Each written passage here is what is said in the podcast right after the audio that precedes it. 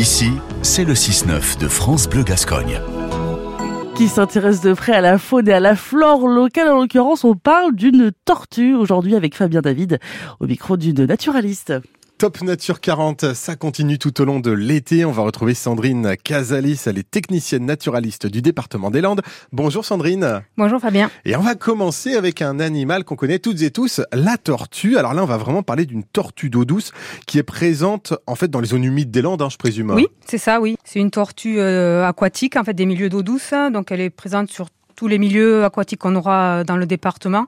Donc des milieux stagnants, courants mais euh, elle peut être parfois présente dans les milieux saumâtres. D'accord, et on ne retrouve que dans les Landes ou on la retrouve un peu ailleurs quand même?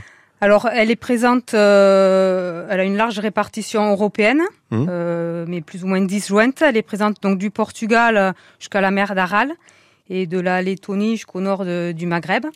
Euh, elle a subi une baisse importante de ses effectifs et son aire de répartition au niveau mondial a, aussi baissé. Concernant le département des Landes, elle a quand même une présence assez importante, mmh. euh, puisqu'on a de nombreux plans d'eau euh, sur le département et un réseau hydrographique assez, assez développé.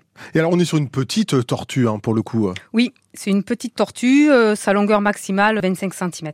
D'accord, ah oui, 25 cm et elle pèse combien Jusqu'à un petit kilo, c'est ça? Oui, voilà, autour d'un kilo.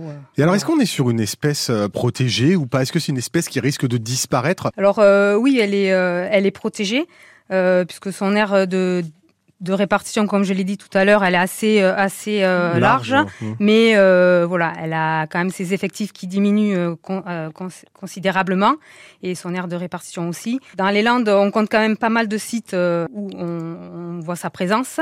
on estime à peu près entre 5000 et 10 000 individus dans le département. Ah oui, quand même. Oui. Ah, c'est énorme. Mais euh, c'est vrai que le département des Landes a quand même une responsabilité euh, avérée, voire forte euh, pour cette espèce-là. Parce que vous faites quoi, vous, avec le département des Landes, pour protéger cette espèce?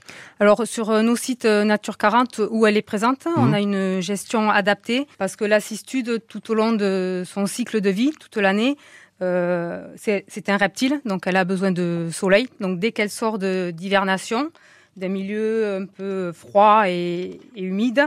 Mmh. Elle a besoin de, chaleur, donc elle va chercher des troncs d'arbres, euh, soit euh, disposés dans les plans d'eau, soit de touffes d'herbe, pour aller se réchauffer et atteindre une température idéale pour euh, mener ses activités. Et donc, euh, nous, on, met, on essaye de mettre en place euh, des solariums. On appelle ça des solariums, des zones où elle va réussir à se, prendre le soleil. Hmm. donc, euh, pour résumer, si jamais on, veut avoir la chance peut-être de l'observer, c'est uniquement quand il fait beau, donc principalement l'été. Hein. Voilà, alors on peut l'observer au printemps, dès le printemps. oui, bah oui. Hmm. L'été aussi, mais dès qu'il fait trop trop chaud, elle a tendance à rester dans l'eau pour pas avoir une température trop élevée. Hmm. Oui, ce qui est normal, c'était la cistude d'Europe, donc c'est une euh, petite tortue euh, d'eau douce.